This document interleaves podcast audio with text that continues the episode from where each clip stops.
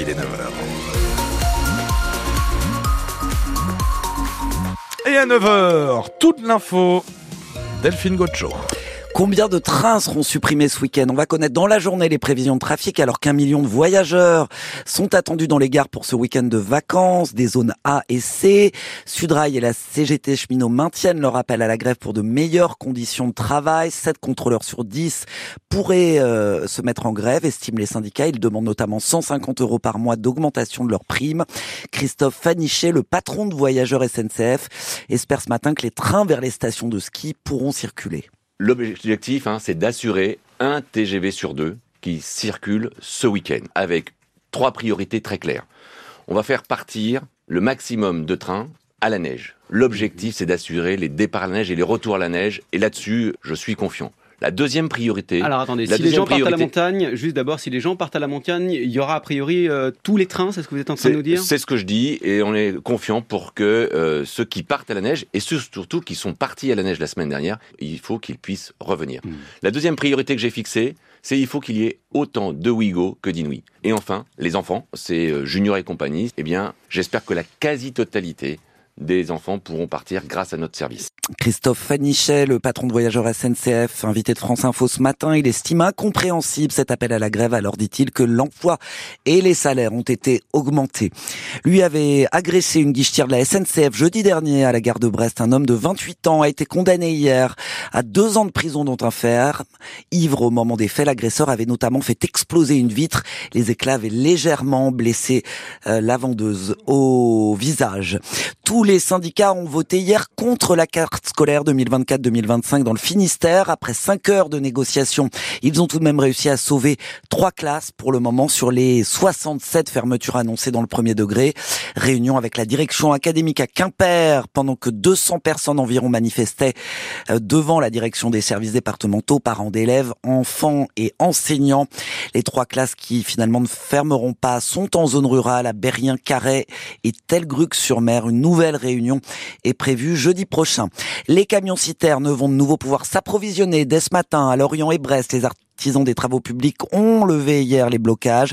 Ils ont finalement accepté la proposition de Bercy de rembourser en 2025 la taxe sur le gazole non routier payé cette année, mais uniquement pour les entreprises de moins de 15 salariés avec un plafond de 20 000 euros.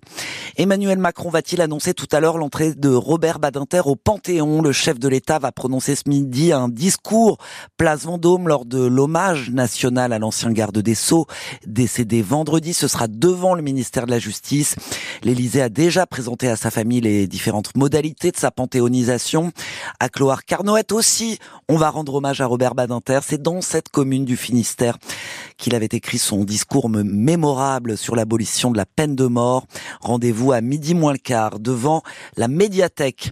Et puis on vous donne ce matin, en plus des bons conseils dans un instant avec Morgan, une idée de cadeau de dernière minute pour euh, votre amoureux ou votre amoureuse. Une vente aux enchères spéciale Saint-Valentin est organisée cet après-midi à l'hôtel des ventes de Quimper. 387 lois à acquérir pour gâter votre cher et tendre, ou pourquoi pas vous-même d'ailleurs, profitez-en.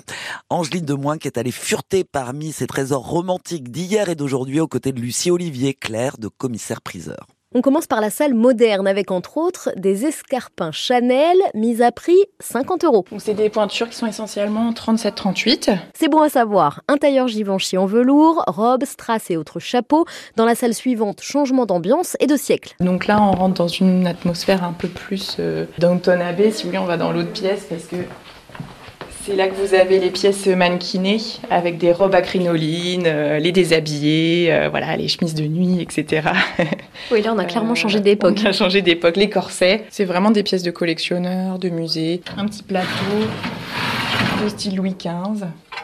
De jolis objets, accessibles a priori, qui devraient rapidement trouver preneur, estime Lucie. Ça attire euh, potentiellement euh, une clientèle euh, un peu différente. des messieurs qui cherchent des choses pour leurs dames, ou alors des dames aussi qui étaient un peu curieuses de ce qu'on avait en mode contemporaine. voilà, des amatrices de mode à la recherche d'une pièce vraiment pas chère et un peu originale. On termine par les bijoux, montres en or, bagues serties et quelques inédits. Vous avez un collier ici dans le style égyptien avec des vrais scarabées euh, incrustés. Voilà.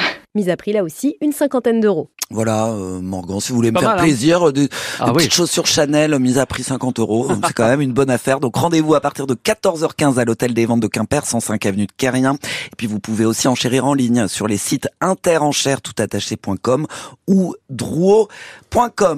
Vont-ils cette fois passer le cap des huitièmes de finale de la Ligue des Champions Les footballeurs parisiens affrontent la Real Sociedad, club espagnol de San Sébastien, euh, moins fort que sur le papier en tous les cas. Huitième de finale aller de la Ligue des Champions, c'est à 21h au Parc des Princes. Et puis euh, ce soir aussi, euh, le BBH peut peut-être définitivement distancer un concurrent direct euh, du haut tableau de la Ligue féminine. Les handballeuses brestoises accueillent Nantes à 20h. C'est à l'Arena. Les Nantaises sont troisième, le BBH est deuxième à seulement un petit point du leader Metz.